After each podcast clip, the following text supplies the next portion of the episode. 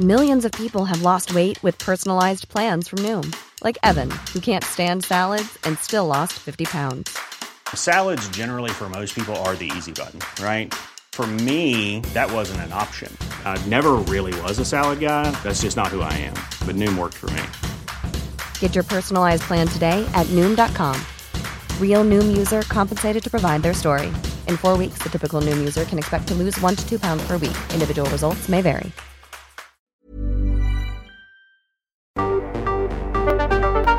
El Heraldo Radio presenta Cámara de Origen, un nuevo espacio para enterarnos del trabajo de las legisladoras y legisladores en los Congresos de México.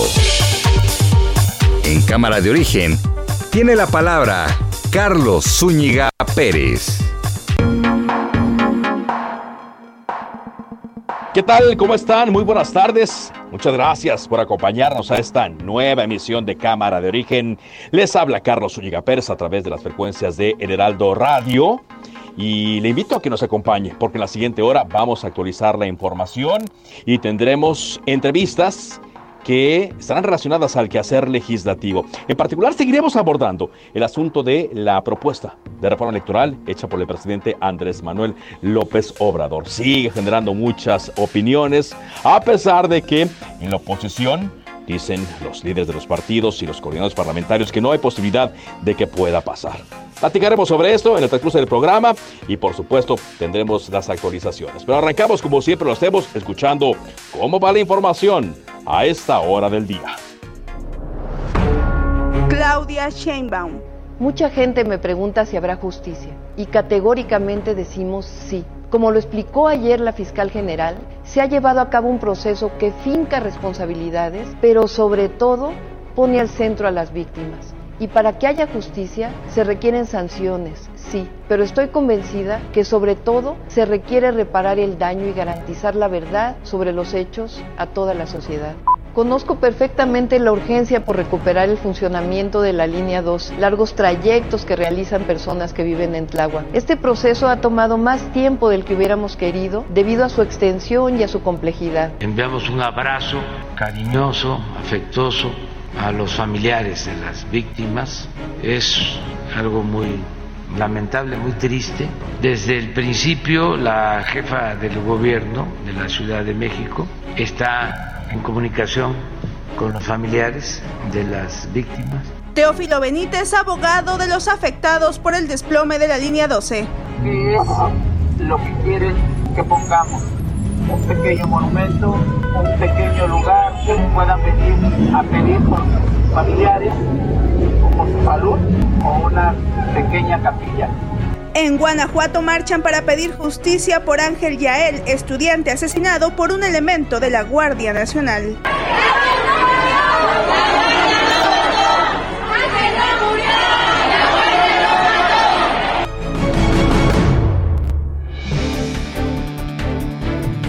Así las palabras, las declaraciones de las personas que han marcado el rumbo informativo de este día martes. Y ahora vamos contigo Ángel. Ángel Arellano, nos actualizas más de la información de este día. Te escuchamos Ángel, adelante. Así es Carlos, muchas gracias, muy buenas tardes. Buenas tardes a usted que nos sintoniza Hoy, martes 3 de mayo del año 2022, tenemos una temperatura de 28 grados. Atención, la Comisión Ambiental de la Megalópolis informa que se mantiene la fase 1 de contingencia ambiental por ozono en la zona metropolitana del Valle de México. Ayer hizo este anuncio.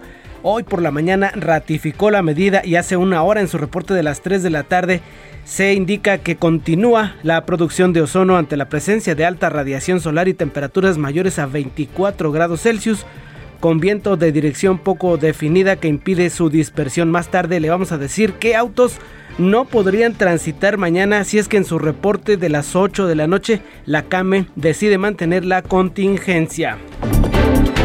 La Secretaría de Agricultura asegura que la agroindustria nacional y las cadenas de autoservicios invitadas por el gobierno federal de hecho invitadas por el presidente, aceptaron ya sumarse a la propuesta de precios contra la inflación que algunos prevén sea la reedición de programas de los 80, los controles de precios. Mañana, mañana 4 de mayo se va a dar a conocer a conocer el plan antiinflación que prepara el presidente de la República.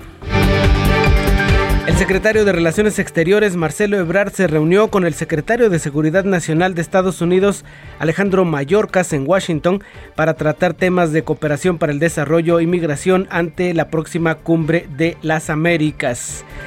Y en su cuenta de Twitter, Marcelo Ebrard también subió un mensaje en donde dice iniciamos reunión con Anthony Blinken, secretario de Estado de los Estados Unidos tres semanas de la captura de la secretaria de Salud de San Luis Potosí, Mónica Liliana Rangel Martínez, hace unas horas fue detenido Miguel Ángel Lutzow, quien asumió el cargo tras su salida, tras la salida de Mónica Liliana. Los delitos achacados por, eh, pues en contra de este eh, servidor público son los mismos: abuso de la función pública y asociación delictuosa.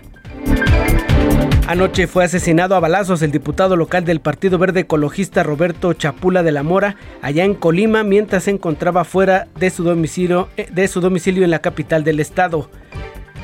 Comisiones del Congreso de Tamaulipas rechazaron la iniciativa de reformas al Código Civil del Estado para que se pudieran realizar los matrimonios entre personas de un mismo sexo. En Estados Unidos el presidente Joe Biden asegura que está preparando una respuesta para defender el derecho al aborto en aquel país ante la posibilidad de que el Tribunal Supremo lo declare ilegal. Le informamos que Liverpool derrota a Villarreal y es el primer finalista de la Champions League. Vamos a establecer contacto con mi compañero Javier Ruiz, quien se encuentra ya en la zona cero de el desplome de la línea 12. ¿Cómo te va, Javier? Muy buenas tardes.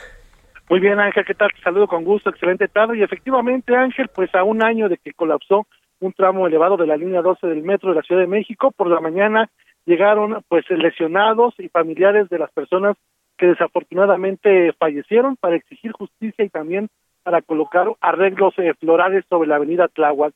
Eh, la mayoría de ellos, pues por supuesto, están exigiendo también pues que se repare de manera concreta y también cuidadosa y minuciosa pues este tramo, exigieron a las autoridades en general, pues también eh, justicia y también pues llegar a un pronto arreglo con las víctimas. Hay que recordar que fallecieron 26 personas y al menos hubo 98 eh, lesionados. Algunas de ellas llegaron por la mañana y también pues mencionaron sus testimonios, eh, principalmente Marisol Tapia, la mamá de Brandon, del menor que falleció, pues desafortunadamente también en este accidente.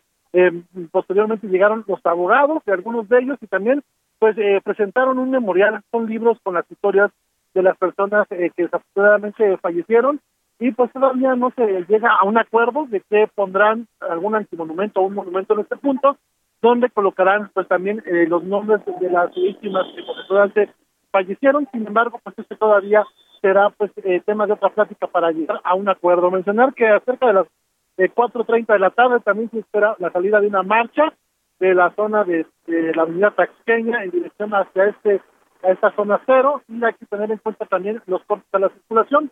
Por la noche, también cerca de las 10.30 de la noche, se espera que se realice una misa también para recordar a todas las personas que fallecieron y por supuesto para exigir también nuevamente justicia. De momento, Ángel, ese reporte que tenemos. Muy bien, muy oportuno, Javier. La marcha que nos dices se va a llevar a las cuatro y media de la tarde. Nos va a tocar aquí en este espacio y lo que se espera, pues ya en la conmemoración de la noche. Muchas gracias, Javier. Vamos a estar muy atentos, Ángel. En cuanto comience esta marcha, por supuesto, lo estaremos dando a conocer. Por supuesto, aquí en el Heraldo le estaremos dando el reporte a través de ti allá en la zona de Tláhuac. Gracias, Javier. Muy buenas tardes. Estamos atentos. Hasta luego, buenas tardes. Hasta luego, buenas tardes, Javier Ruiz. Vamos ahora con mi compañera, mi compañera Cintia Stettin, la jefa de gobierno de la Ciudad de México. Por la mañana emitió un mensaje con motivo de este aniversario de la, de la caída de la, del tren de la línea 12, pero más tarde pues dice que no fue una falla de mantenimiento, pero además se fue contra los conservadores. Cintia Stettin nos tiene las palabras que dijo hace algunos minutos, bueno, unos minutos, ya unas horas, de hecho, la jefa de gobierno. Adelante, Cintia, buenas tardes. ¿Qué tal? Muy buenas tardes, Ángela, a ti el auditorio. Pues como lo comenta la jefa de gobierno, Claudia Sheinbaum, dejó en claro que el desplome de una trave en las estaciones Tezonco y Olivos de la línea 12 del metro no fue por falta de mantenimiento por parte de su administración. Al conmemorarse un año de esta tragedia y en conferencia de prensa, la mandataria capitalina dijo que esto no lo dice ella, sino los dictámenes que se realizaron sobre el accidente. Agregó que es importante reconocer la cooperación de las empresas constructoras que han estado colaborando de manera incondicional con las autoridades para la rehabilitación de toda la línea. Destacó que pues eh, para las víctimas sí se ha logrado justicia y es que dijo la fiscalía habla de justicia restaurativa. Esto quiere decir que a través de eh, una indemnización se protege a las víctimas y se da una salida pues eh, digamos, si no fácil, sí que evita llevar un juicio bastante largo, que sería eh, conflictivo eh, jurídicamente y lleno de amparos. Por otra parte, te comento pues que la misma jefa de gobierno aseguró que los legisladores locales del PAN y todos los conservadores, conservadores les va a ir muy mal toda vez que dijo es hipócrita, muy ruin, poco ético e inmoral utilizar el dolor ajeno de manera política. Lo anterior después de que diputados panistas del Congreso de la Ciudad de México colocaron un antimonumento en Paseo de la Reforma y una ofrenda floral frente al Palacio del, Ayuntamiento para exigir justicia para las víctimas de este desplome. Pero si te parece bien, escuchemos qué fue lo que dijo. Legisladores del PAN, no solo legisladores del PAN, los conservadores, ese grupo es, les ir muy mal, porque es ruin. Realmente lo que han estado haciendo es yo diría poco ético, inmoral, el querer eh, utilizar el dolor ajeno para utilizarlo políticamente. Eso a la gente no le gusta, pero muestran lo que son. Justo también dijo que pues estas acciones que ha realizado Acción Nacional solo muestran lo que son y les recomendó más bien evaluar y analizar su propia actuación. Ángel, es la información que tenemos. Perfecto, muchas gracias Cintia. Seguimos pendientes, buenas tardes. Muchas gracias, Cintia Stettin, reportera de El Heraldo de México. Y pues ya escuchamos eh, el asunto de, pues, de carácter político. Vamos ahora a conocer qué es lo que se espera para, las para los próximos meses en torno a la línea 12, cuánto falta para que vuelva a operar y si va a ser segura. Nuestra compañera reportera Jessica Moguel nos preparó este reportaje. La línea es una línea segura, segura para los usuarios, para los trabajadores y para la integridad de las instalaciones. Para que no vuelva a correr. Nunca más, nunca más. Eso lo podemos eh, garantizar. Es la promesa a un año del colapso del tramo elevado de la estación Olivos de la línea 12 del metro. Esa noche fallecieron 27 personas. 365 días después del incidente, el director general del sistema de transporte colectivo, Guillermo Calderón, explica los retrasos en la apertura tengan plena seguridad que estamos trabajando eh, con todo el cuidado, por eso incluso las, las demoras, para garantizar que cuando se abra al servicio nuevamente la línea, una línea de gran utilidad para la comunidad, sobre todo de Tláhuac, será con absoluta y plena seguridad en los traslados. Desde el 3 de mayo de 2021, la línea dorada es revisada de forma integral por académicos, técnicos y especialistas, en especial en la zona del colapso, la parte elevada y el túnel. Las 20 estaciones de la línea reabrirán a los usuarios a finales de diciembre de este año. Concluir todo lo que son los, los trabajos hacia finales de noviembre y darnos un periodo de tres semanas, cuatro para las pruebas preoperativas. ¿Cuáles son los avances hasta este momento? Según el director general del metro, en 11.9 kilómetros de túnel hay un avance del 100% en la primera fase del sellado de filtraciones, 40 canalizaciones concluidas, la obra civil de 5 cárcamos nuevos al 100%, pero aún faltan revisar 10 cárcamos adicionales y la rehabilitación de rejillas en dos tramos, Insurgente Sur y Félix Cuevas e Insurgente Sur y Miscuac. La principal intervención de la zona es la sustitución de 7 curvas desde el tramo de la estación Parque de los Venados hasta Aclalilco. La parte elevada, dirigida por la Secretaría de Obras de la Ciudad de México, concluyó con el anclaje para el encamisado de 152 columnas. Incluso, el tramo espejo a la estación Olivos que existía en la estación Tezonco, dicen, se retiró. Tiene otra problemática, son 260 claros es decir, marcos entre una trave y dos columnas, 260 claros diferentes, la parte metálica, y eso significa que hay que tener 260 proyectos geométricos específicos porque cambian las longitudes de las traves, la altura de las columnas, las interferencias que puede haber abajo de las claves, hay, en algunos hay vialidades. Y ante la exigencia de demoler el tramo elevado, respondió no es necesario tirarla. La línea jugaba un papel y juega un papel muy importante, cerca de 400 mil eh, viajes eh, todos los días. Lo que sí es necesario es eh, modificar y reforzar lo que se identificó como una deficiencia original de diseño y construcción.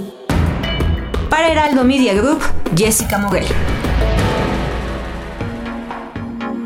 Muchas gracias a mi compañera Jessica Moguel. Pues sí, la verdad es que la línea 12 vino a representar una solución efectiva, efectiva para aquella zona de la Ciudad de México, para conectarla con, la, con el centro, con el otro extremo de la ciudad y con unos vagones bastante amplios, con eh, un espacio suficiente para caminar, pero de por sí ya había tenido bastantes problemas con los ajustes que se le tuvieron que hacer a, las vías por las curvas donde había desgastes irregulares, había vibraciones y después pues el digamos la puntilla fue lo que ocurrió hace un año y que vamos a estar cumpliendo exactamente pues la noche de este día 3 de mayo. Ya escuchamos los aspectos técnicos, pero ¿qué pasó con las víctimas? Ya nos decía Javier Ruiz que se presentaron ahí en la zona cero, familiares de los 26 fallecidos y de los 98 lesionados. En el caso de la línea 12 se recurrió a un esquema denominado justicia restaurativa. ¿Qué significa? Vamos a platicar con el doctor Carlos Cuenca, él es especialista en Derecho con pues una amplia trayectoria en el área jurídica con relación al servicio público, licenciado en Derecho por la Facultad de Derecho de la UNAM, en donde también obtuvo su grado de maestría y doctorado, también es maestro en Derecho Penal por la Universidad Latina. Muy buenas tardes, doctor Carlos Cuenca, ¿cómo está? Muchas gracias por permitirme estar en tu programa con el gusto de siempre. Muchas gracias, doctor. Igualmente, bienvenido aquí al Heraldo Radio. Le quiero comenzar, pues, eh, preguntando qué es la justicia restaurativa y desde cuándo se aplica en nuestro país, doctor. Sí, mira, yo quisiera explicar esto a todos tus radioescuchas. La justicia restaurativa es una parte. Aquí se llaman medios alternos de solución. Los medios alternos de solución representan el corazón del nuevo sistema acusatorio adversarial. Anteriormente teníamos un, sistema inquisitivo mixto que fue eh, hecho con una política punitiva, es decir, todos a la cárcel. Viene la modificación y puesta en operación a partir del 2016 un sistema nuevo totalmente con una cultura nueva que se llama justicia restaurativa, justicia restaurativa, que representa los medios alternos de solución, que en este caso es la reparación del daño y la suspensión del procedimiento. Hay otra que es un, eh, una, una, eh, un juicio anticipado que se llama eh, juicio, procedimiento abreviado, pero luego lo tocamos. Aquí la cuestión es los medios alternos de solución. Cuando se comete un delito, que altera el orden social. Tiene que intervenir el Estado a través de las fiscalías para tratar de restablecer el orden social y después con un juez. ¿Qué es lo que pasa? Que esta justicia nueva, esta cultura nueva, es una cultura mejor que nos permite que el 90% de los asuntos se lleven a feliz término sin la necesidad de un juicio. Es decir, hemos evolucionado. Y no es México, ¿eh? México es uno de los pocos que no lo tenía. Esto sucede en todo el mundo. De tal forma que los medios alternos de solución, en caso concreto la reparación del daño, conforme a lo, que establece el Código de Procedimientos Penales federal, o sea, el, el único, es que hay que proteger a la víctima. Hay que lograr que el que cometió el hecho no quede impune y hay que lograr que la persona no se vada de la justicia. Si nosotros pensamos en beneficio de la víctima, tenemos que pensar que los medios alternos son la forma de restituirle en lo posible todo el daño que se le ha cometido. Por ejemplo, en un homicidio culposo, porque estos medios alternos solamente se dan en aquellos delitos donde el término medio aritmético del hecho no rebasa cinco años. En un homicidio culposo, no doloso, porque es de prisión oficiosa. un, accidente automovilístico, por ejemplo, ¿no?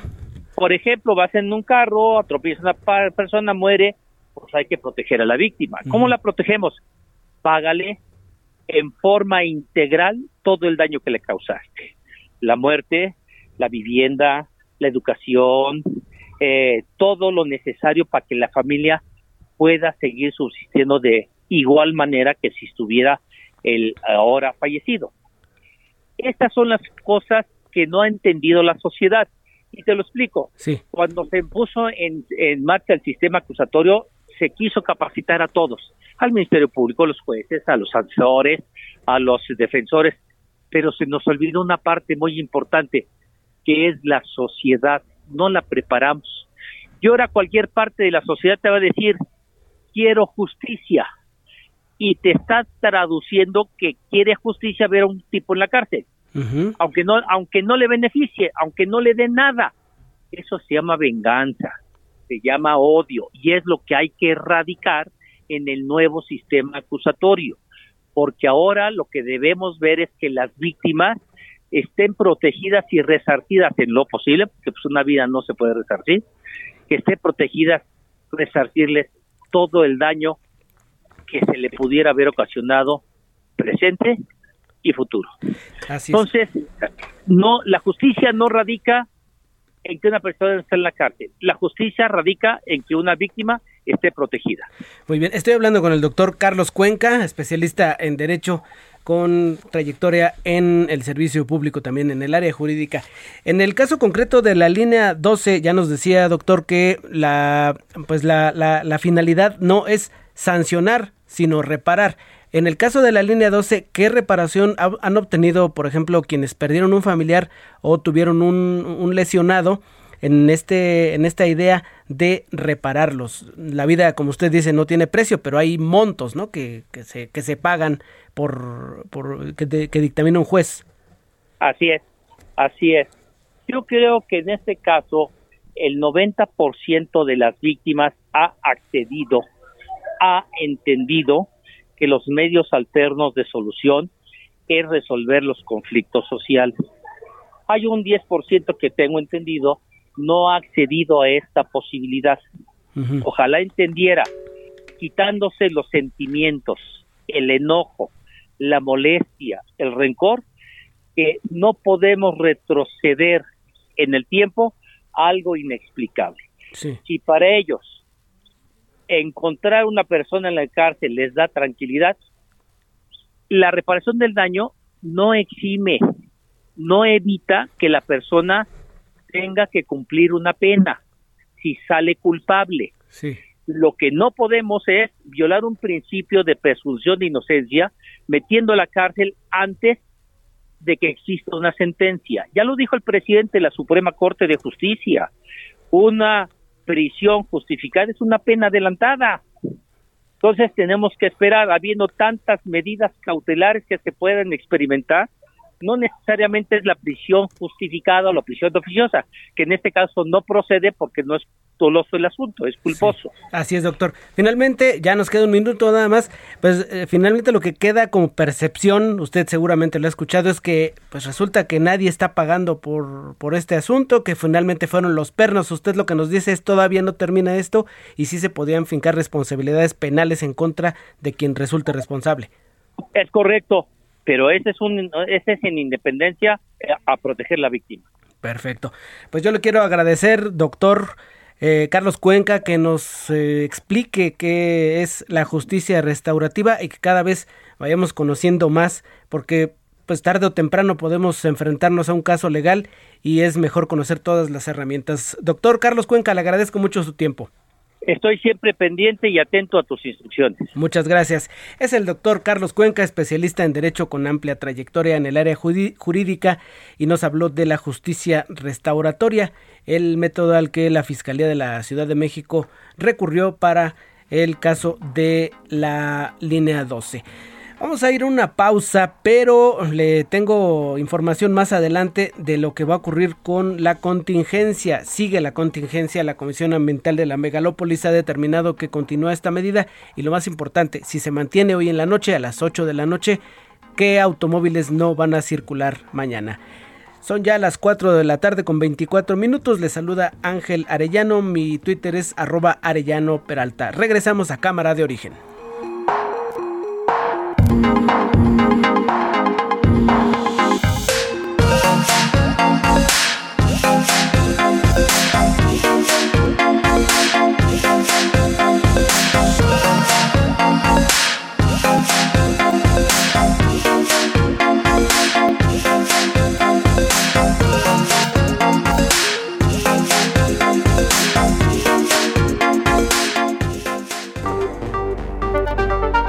Se decreta un receso. Vamos a un corte, pero volvemos a Cámara de Origen con Carlos Zúñiga Pérez.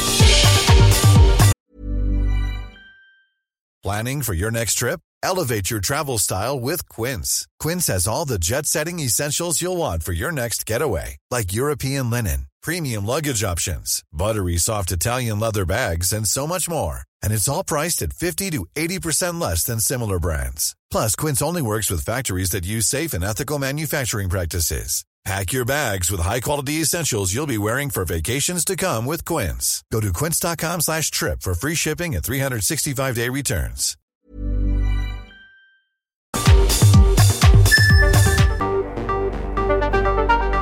Contacte a Carlos Zúñiga Pérez en Twitter, Facebook e Instagram como arroba carloszup.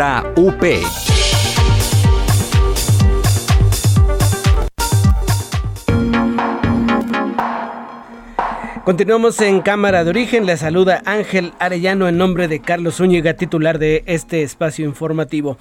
Vamos a establecer contacto ahora con mi compañera Marta de la Torre allá a Colima porque anoche se registró una balacera en la cual resultó muerto Roberto Chapula. Él era diputado local del Partido Verde Ecologista. ¿En qué va este caso, Marta? Marta de la Torre, muy buenas tardes. ¿Qué tal Ángel? Buenas tardes, buenas tardes al auditorio. Efectivamente, como bien lo mencionas, anoche alrededor de las nueve quince de la noche, pues fue atacado a balazos el diputado del Partido Verde Ecologista de México, Roberto Chapula de la Mora.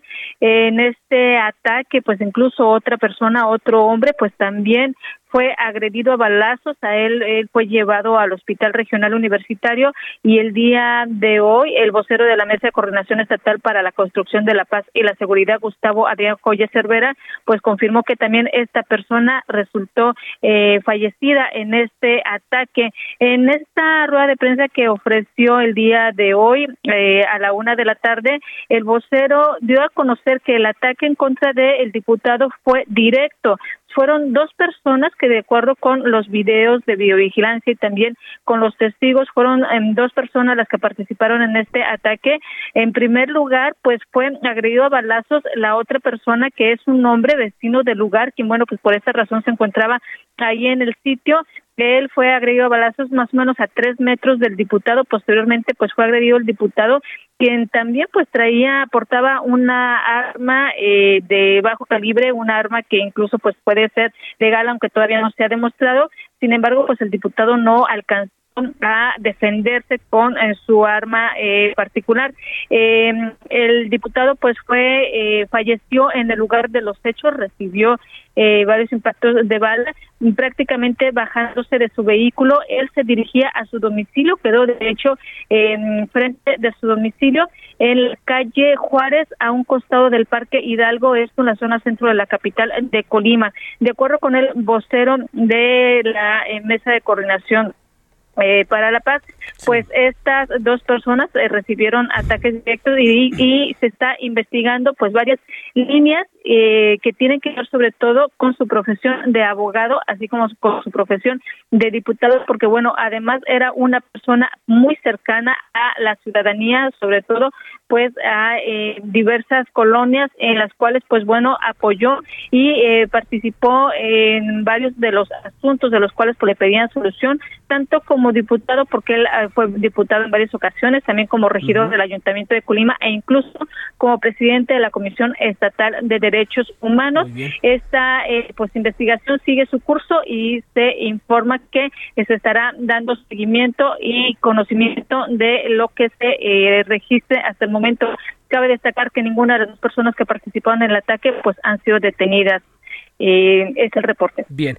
Muchas gracias, Marta de la Torre, corresponsal del Heraldo Media Grupo en Colima. Hasta luego, Marta. Buenas tardes. Gracias, Ángel. Buenas tardes. Gracias, Marta de la Torre.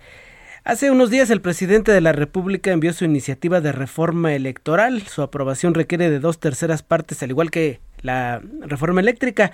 Vamos a escuchar qué es lo que le dijo Luis Carlos Ugalde, director de Integralia y, y exconsejero presidente del IFE, a nuestro compañero Carlos Zúñiga. Saludamos a Luis Carlos Ugalde, director general de Integralia Consultores, ex consejero presidente del que fue Instituto Federal Electoral. ¿Qué tal, Luis Carlos? ¿Cómo estás? Buenas tardes. Muy buenas tardes, Carlos. Gustan platicar contigo. Igualmente, conforme pasan los días, estamos viendo cada vez más opiniones respecto a esta iniciativa de reforma electoral que plantea el presidente Andrés Manuel López Obrador, pero pues eh, yo las veo eh, cada vez eh, más negativas las, las opiniones en torno a una eventual implementación, Luis Carlos, de esta iniciativa de reforma electoral. Con tu experiencia, con lo que ya has estado analizando, ¿cómo la ves? Pues la iniciativa tiene algunos aspectos positivos, Carlos, sin duda, pero en balance es una mala eh, propuesta de reforma electoral. Primero porque no genera un sentido de estrategia de hacia dónde llevar a la democracia mexicana. Parece una suerte de pedazos eh, colocados en un documento. Y dos, y lo más importante, porque pone en riesgo la naturaleza y la independencia del Instituto Nacional Electoral. Y esto último creo que es lo más importante, el hecho de que las propuestas que traes respecto al INE son muy peligrosas. Uno, la de que los consejeros sean elegidos mediante voto popular, lo cual me parece una cosa totalmente perversa porque politizaría enormemente la labor de un consejero, lo haría corromperse en el cargo porque si quieres ser consejero pues necesitas primero cabildear para que los partidos te postulen, luego conseguir dinero para ganar una elección, de tal forma que pues te van a someter al yugo de los partidos y de los políticos aún antes de ser consejero. La segunda es porque cambia la naturaleza y lo convierte en el Instituto Nacional de Elecciones y Consultas, lo cual significa que pueden cambiar su operación, su estructura, y creo que una institución que funciona razonablemente bien es muy riesgoso querer cambiarla eh, para empeorarla desde mi punto de vista. Sí, eh, además eh, eh, con el pretexto este de, de la austeridad se habla de bajar el financiamiento a los partidos, etcétera, pero también algunas de las opiniones de Luis Carlos es que al cargarle toda mm, esta actividad adicional, los costos para el INE se irían para arriba. Así es, tendría que tener más dinero para organizar tantas cosas. por ejemplo, eh, elegir a los consejeros electorales con el voto popular. Una elección nacional para elegir consejeros, eh, que por cierto seguramente muy poca gente participaría, usted va a costar mil o dos mil millones de pesos o más. Entonces, eh, la presunta austeridad se topa con la pared en este tema, que es muy complicado y reitero, no veo cómo la gente va a salir a votar a las calles por un cargo la gente no entiende qué hace, para qué, y que además eh, pues los consejeros no tienen una oferta más que cumplir la ley. No hay, no hay, no hay de que yo te voy a construir una carretera, yo te voy a dar más diputados, yo te voy a hacer más feliz. No, los consejeros aplican una ley que aprueba el Congreso, entonces no hay mucho diferente que puedan ofrecer estas personas. Sí, no hay, no, no hay, digamos, eh, esta contra, este, este contrapeso como lo señala. Ahora, Luis Carlos, eh, ¿a partir de dónde piensas, con la experiencia que tienes, que viene esta iniciativa eh, que mm, con la intención quizá de venderse como novedosa, pues genera todo este tipo de, de, circunstancias a, a, preocuparse, ¿no? Eh, yo lo he planteado, aquí en este programa del Heraldo Radio, también en las columnas del fin de semana en el Heraldo de México, que cada que el presidente López Obrador perdió una elección, se hablando como candidato en 2006, 2012, pues se modificaban las eh, reglas quizá para darle gusto. 2018 no pasó porque él ganó la elección, pero ahora 2021 eh, lo, viene modificando y sobre todo Luis Carlos muy cerca ya de las elecciones presidenciales, que esto también algo que han eh, dicho los expertos es riesgoso. Mi pregunta es esta, o sea, ¿de dónde viene, de dónde vendrá esta idea eh, con la experiencia que tienes y, y lo riesgoso que es con la elección presidencial encima?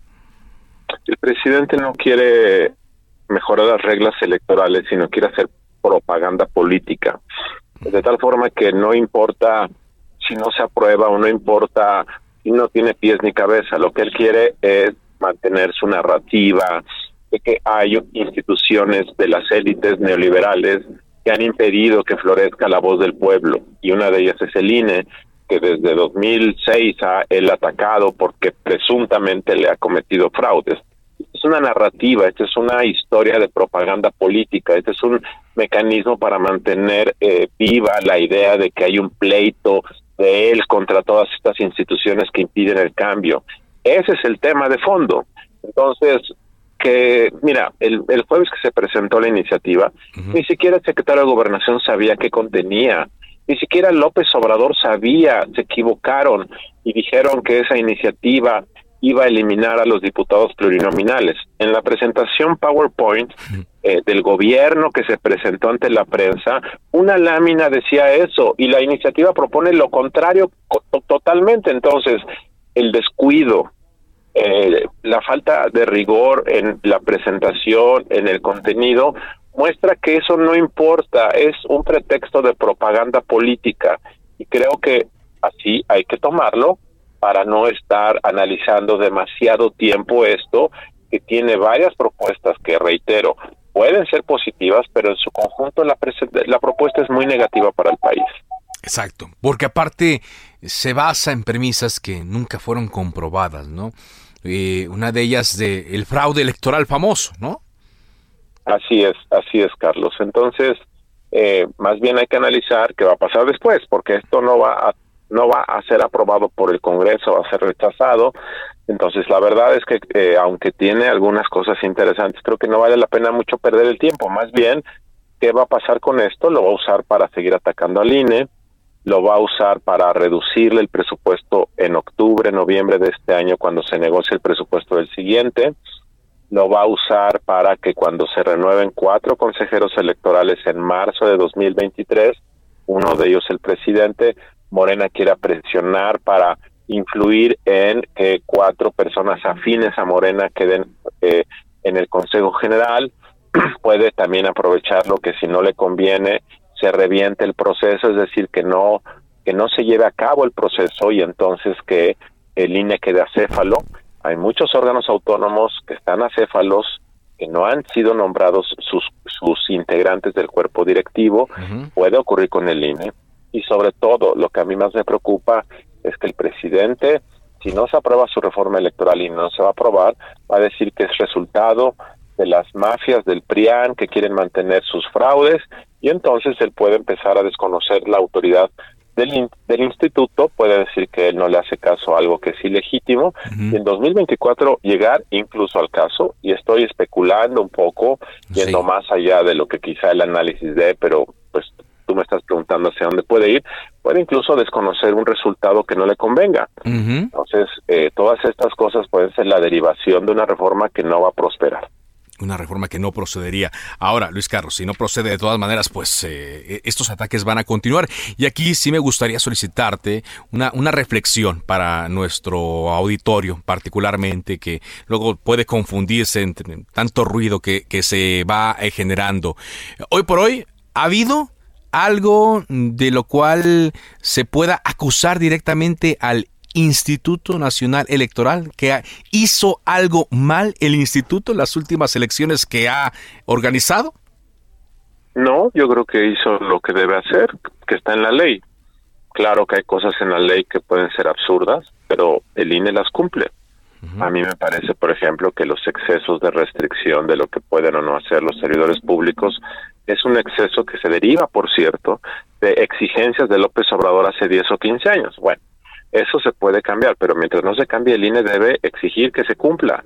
Entonces, la ley con deficiencias es la que aplica el INE y creo que el INE ha hecho su trabajo, simple y llanamente debe cumplir un mandato que está en la ley y en la Constitución. Muy bien, eh, Luis Carlos, pues agradezco mucho esta conversación. Seguramente habrá más de, qué hablar. Como tú lo mencionas, ya los dirigentes de los partidos políticos han mencionado que no van a pasar. Estoy hablando de los de oposición. Se requieren eh, los eh, votos de la oposición para modificar la constitución, porque muchas de las cosas que se quieren cambiar están en la constitución y hoy por hoy no se tienen los votos suficientes. Por lo tanto, pues las acciones podrán ser, podrán ser otras. Muchas gracias como siempre por platicar con nosotros. Con todo gusto, Carlos. Muy buenas tardes. Buenas tardes, hasta pronto. Son ya las 4.43 de la tarde. Sobre este mismo tema, la iniciativa de reforma electoral, Carlos Zúñiga habló con el diputado de Morena, Hamlet García Almaguer. Saludamos en Cámara de Origen al diputado Hamlet García Almaguer, secretario de la Comisión de la Reforma Político Electoral. ¿Cómo está, diputado? Muy buenas tardes. Muy buenas tardes, Carlos, para ti, para todo el auditorio de Cámara de Origen. Gracias eh, por tomarnos esta comunicación. Hemos estado escuchando muchas opiniones en torno a la propuesta de reforma electoral del presidente Andrés Manuel López Obrador. Y en general, eh, tengo que decirlo, han sido mm, críticas, han sido negativas. Destacan algunas cosas eh, de esta iniciativa, pero mi intención de buscarlo es para que desde su punto de vista nos diga, diputado, cuáles son las bondades de esta iniciativa de reforma electoral que propone el presidente? La primera es el enorme ahorro que se va a generar para la nación. México tiene una de las democracias más caras del continente y con esta reforma se está pronosticando el ahorro de 50 mil millones de pesos que están divididos de la siguiente manera. 11 mil millones en financiamiento de partidos políticos nacionales. Además, los partidos reciben un financiamiento local superior a los 5.300 millones de pesos. 13.261 millones se van para los mini-INES, que son los OPLES. Tenemos un instituto electoral o consejo electoral en cada entidad federativa que muchas veces replica las funciones federales y la burocracia y la estructura. Después tenemos 4 mil millones de pesos en los 32 tribunales electorales locales, cerca de eh, 6 mil millones de pesos de la reducción de los regidores, 3 mil millones de pesos de la reducción de los diputados federales, 2 mil de los senadores y cerca de 5 mil millones de pesos de la reducción de los 459 diputados locales que se recortan. En el país hay cerca de 1.500 diputados locales y también hay una reducción sustancial de 459 de ellos. Para tener un parámetro, eh, mira, yo soy originario de Guadalajara, Jalisco, la segunda ciudad más importante del país, tiene un presupuesto de 9.800 millones de pesos. Solo en la partida de partidos políticos nacionales, en la distribución de prerrogativas, son 11.000 millones, es decir, superior al presupuesto de la segunda ciudad más importante del país. La UNAM tiene un presupuesto para este año de 48 mil millones. Entonces, el ahorro es equiparable al presupuesto total de la UNAM o dos veces el presupuesto de estados pequeños como Colima, como Aguascalientes, como Tlaxcala, y similar también al presupuesto total de Querétaro o de San Luis Potosí. Así es que es muchísimo dinero que podría ahorrarse y mejor beneficiar a las causas más importantes de este país, salud, pues, educación, infraestructura. ¿Qué, qué, respuesta daría a opiniones que yo he estado recabando y que he estado leyendo? Donde dicen que centralizar en un instituto las funciones de estos organismos electorales va a generar una ineficiencia e incluso no sería garantizado que se ahorraría esta cantidad de dinero que usted me está mencionando. Bueno, los parámetros son por los salarios y las rentas de los locales y el gasto corriente que se tiene, la compra de inmuebles y otras tareas que realizan. Y en muchas ocasiones hay convenios de colaboración con la autoridad federal que asume también las funciones. Yo creo que una autoridad nacional tendría todas las facultades para desarrollar. Además, se cuentan con 300 consejos distritales, es decir, hay cobertura territorial y capacidad operativa para desarrollarlo. De igual manera, mira, en el caso de los tribunales locales, la verdad es que los tribunales estatales funcionan una vez cada tres años, mientras que las salas regionales y superior funcionan de manera permanente. Pero los magistrados pues, eh, locales cobran su salario durante los tres años, igual sus secretarios de estudio y cuenta que son sus proyectistas, la renta de los inmuebles. Es, es una burocracia dorada que tenemos que, que, recortar y no hay riesgo para la ineficiencia. Al revés, esta reforma es federalista. Ahora, hemos estado escuchando a los partidos de oposición, PRI, PAN, PRD, también a Movimiento Ciudadano, que dicen que esta iniciativa va directamente en contra del Instituto Nacional Electoral, que se nota una dedicatoria a este instituto y que por lo mismo no lo van a apoyar. Incluso ayer los dirigentes de PRI, y PRD dicen que van a presentar su propia iniciativa. ¿Qué futuro en realidad, usted como secretario de la Comisión de la Reforma Político Electoral, qué futuro le ve a esta iniciativa? Pues primero decirte que la Comisión para la Reforma Político Electoral nació por consenso en octubre del año pasado, porque todas las fuerzas políticas consideraron que era momento oportuno para una reforma política. Segundo, nosotros siempre hemos estado abiertos a las propuestas. En la discusión de la reforma eléctrica incluso adoptamos nueve de las doce propuestas que hizo la oposición. Después ellos votaron en contra de sus propias eh, propuestas. Tan es así, por ejemplo, que el coordinador de los diputados del PRI, Rubén Moreira, subió a tribuna y dijo que en el dictamen no venía la propuesta de la diputada Villano del estado de Hidalgo. Y le señalamos ahí las páginas 255 y 256 del dictamen, donde claramente se establecía el derecho humano a la energía. De la misma manera, aquí estamos abiertos a sus, a sus propuestas. Yo espero que ellos tengan la madurez y sensibilidad política para entender que es momento de privilegiar a los ciudadanos y no a los partidos políticos. Eh, siento que hasta ahora sus reacciones han sido por el temor que tienen a perder estos 11 mil millones de pesos en prerrogativas federales y 5.300 en prerrogativas locales. Recordar que cada Congreso local le autoriza presupuesto a sus partidos políticos locales y nacionales con, con registro. Ahora, el asunto aquí es que los eh, partidos políticos también se enfrentarán a esta disyuntiva, ¿no? Los van a acusar de que no quieren apoyar a la propuesta del presidente porque dicen van a defender su patrimonio o su dinero o el, financiamiento público que reciben finalmente, pero por otro lado, si no lo apoyan, pues ya, ah, si ahora los están acusando de traidores a la patria, no sé de qué los podrían acusar eh, si es que no apoyan esta iniciativa, diputado. Pues mira, no existe el ejercicio del cargo sin responsabilidad. La ciudadanía está muy vigilante de lo que hacen las y los diputados integrantes del Congreso. Yo creo que la reacción de la ciudadanía se va a notar en las urnas en el próximo mes de junio, cuando se renueven las gubernaturas de Aguascalientes, Durango, Hidalgo, eh, eh, Quintana Roo, Tamaulipas y el estado de Oaxaca. Eh, ahí vamos a ver el termómetro de la ciudadanía sobre el ejercicio del poder público desde la oposición y también desde el gobierno. La ciudadanía tiene el derecho a exigirle cuentas al Parlamento y en este momento lo que la ciudadanía quiere es una política más barata, no con el dispendio que existe hasta ahora. Ese es el primer eje. El segundo sobre lo que preguntabas de, eh, la el debilitamiento del instituto, no es así, incluso para su conformación, mira, el presidente no se reservó como titular del Ejecutivo la facultad exclusiva, digamos, de designar o de proponer a los integrantes del Consejo y de las magistraturas. Él ve al instituto y al tribunal como órganos del Estado y le da juego a los tres poderes. Entonces el presidente eh, nomina o designa 20 candidatas y candidatos al instituto y 10 al tribunal. La Cámara 15, el Senado 15 y el Poder Judicial a través de la Suprema Corte 20 y 10. El presidente puede nominarlo solo, de su voluntad.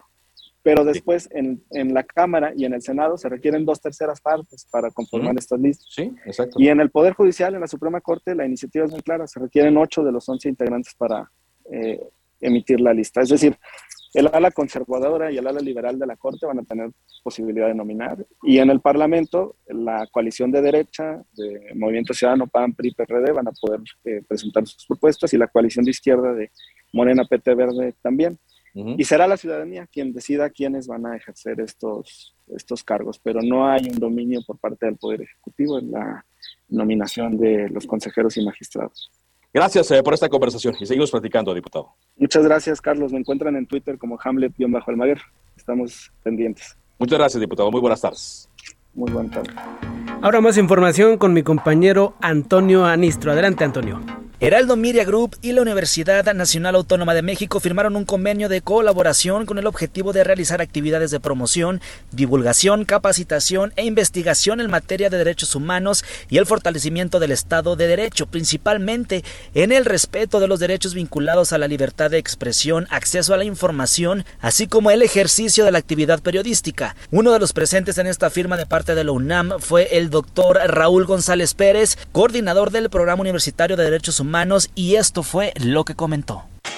Ambos en el compromiso de impulsar el conocimiento de los derechos, en particular de los derechos de libertad de expresión, el derecho a la información, eh, los derechos de las y los periodistas, eh, los mecanismos de defensa y este sello del medio de comunicación tan importante como el Heraldo, de suscribir con la máxima casa de estudios como es la Universidad Nacional Autónoma de México. Y qué importante que un medio de comunicación como Heraldo ¿sí? haga ese compromiso suyo, que lo viene haciendo, y hoy lo materializa en un instrumento jurídico. Este convenio de colaboración fortalece no solo el lazo entre la máxima casa de estudios y este reconocido medio de comunicación, sino que el trabajo en equipo encamina a la divulgación en conjunto de estos derechos de manera veraz, oportuna y responsable. Por su parte, Ángel Mieres Zimmerman, presidente del Consejo de Administración de Heraldo Media Group, agradeció la confianza de la UNAM y quienes más estuvieron presentes en esta firma, bueno, el licenciado Antonio Holguín Acosta, vicepresidente de Relaciones Institucionales, el director general de Heraldo Media Group, Franco Carreño Osorio, así como directores jurídicos y de las distintas plataformas del grupo. Antonio Anistro, Heraldo Media Group. Si usted se encuentra por la zona de Lerma y ve una gran columna de humo, se trata de un incendio ahí en el Parque Industrial Ciporex, en los límites con San Mateo Atenco, para que lo tenga en cuenta. Y también tenga en cuenta que continúa la contingencia ambiental, manténgase de, pendiente del reporte de las 8 de la noche de la Comisión Ambiental Metropolitana. En el Estado de México golpearon y robaron a agentes que iban a detener a un, un violador allá en Nopaltepec, unos 20 pobladores robaron y eh, pues eh, maltrataron a estos agentes. Ahí están las fotografías en redes sociales. Llegamos al final. Mi nombre es Ángel Arellano. Esto es Cámara de Origen. Muy buenas tardes.